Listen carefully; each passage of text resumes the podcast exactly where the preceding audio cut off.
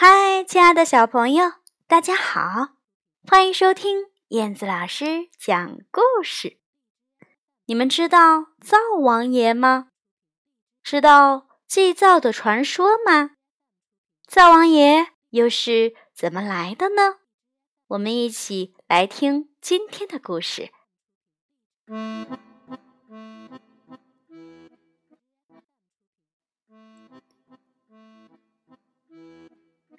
小年的故事，改编思南，绘画朱成良。从前呀，有一个皇帝，他呀嘴馋极了，走到哪儿吃到哪儿，每天呀只会问三个问题：呃，早上吃什么呀？中午吃什么呀？呃，晚上吃什么呀？皇宫里的大厨们每天变着法儿的给他做好吃的，只要是他没吃过的东西，都要尝一尝。有一天，他闲逛到村子里，遇见一个特别漂亮的姑娘，姑娘提着个篮子。皇帝就拦住姑娘，好奇的问：“呃，这个篮子里装的什么呀？”姑娘打开篮子，哇，篮子里有好大一块枣糕啊！看得皇帝直流口水。皇帝吃过很多好吃的东西。可是，就是没有吃过枣糕啊。于是，他对姑娘说：“呃，给我吃点吧，我是皇帝。”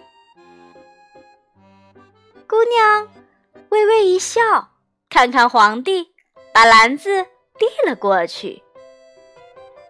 皇帝接过了篮子，抓起了枣糕。狼吞虎咽的三口五口，就把枣糕给吃完了。吃完后还打了个嗝儿。嗯，啊，嗯嗯，这真好吃，真好吃。皇帝很喜欢吃这个枣糕，于是他就。打起了坏主意。嗯，我要把这姑娘带回皇宫，让她天天给我做枣糕吃。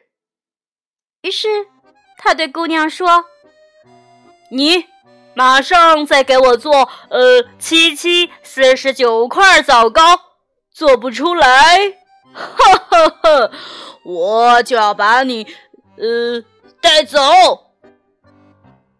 姑娘听了，不慌不忙地说：“好。”只见她剥下了头上的金簪，冲着篮子一划，咦，热气腾腾，真香呀！不多不少，正好七七四十九块枣糕呢，简直太神奇了！这皇帝还没明白过来呢，他眼见着难不住姑娘了，这个事儿对他来说也太简单了吧，于是就耍赖。他说：“呃，你，嗯，你喂我吃吧。”他呀要姑娘喂他吃，姑娘转过脸去不搭理他。皇帝呀，就生气了，非要把姑娘带走。接着，他伸手一抓，准备拉姑娘。只见姑娘也伸出手，嘿，他呀一巴掌就把皇帝打上了灶台了。皇帝一下子就贴到了墙头上了。哎呦，这下可坏了！皇帝想下来，可是怎么也下不来。这一天刚好是农历的腊月二十三。姑娘说：“谁让你嘴馋呀？这回呀，别人坐着你站着，别人吃着你就看着吧。”说完呀，姑娘架起了彩云，飞上天去了。贪吃的皇帝呀，从此就成了灶王爷。从此以后，灶王爷就天天站在灶台边看人家吃饭。时间长了，人们觉得灶王爷怪可怜的，毕竟爱吃东西，呃，也没有什么错呀。于是，每到腊月二十三这天，大家呀就给灶王爷摆上好多好吃的，这就叫做祭灶。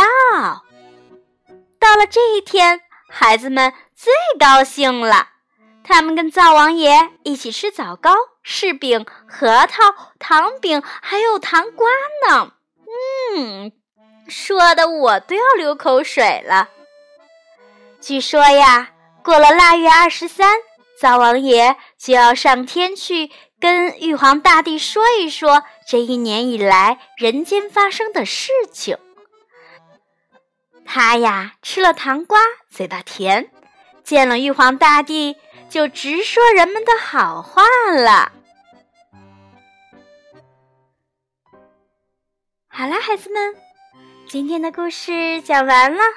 你们现在知道灶王爷是怎么来的了吗？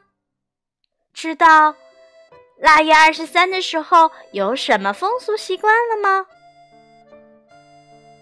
小年呀，是我国汉族的传统节日，也被称为谢灶、祭灶节、灶王节、祭灶。